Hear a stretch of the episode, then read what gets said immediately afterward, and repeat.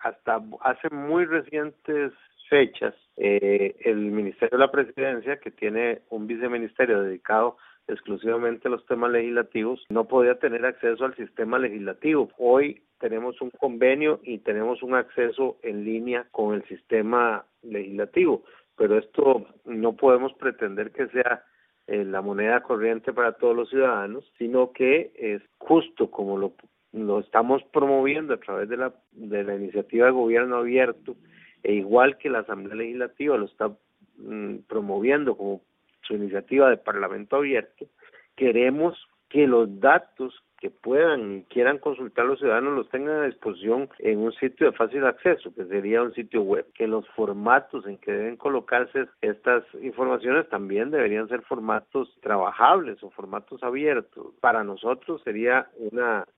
eh, una mejora en, en la gestión legislativa. Incluso yo como profesional en derecho, cuando estaba fuera del gobierno, el tema de tener acceso a lo que se estaba discutiendo en la Asamblea se volvía un problema porque no era eh, fácil tener acceso directo a todo el expediente, que esté digitalizado, que esté accesado a las,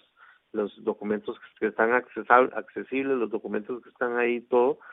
será, sería una, una excelente idea y sería una, una, un excelente servicio para la ciudadanía.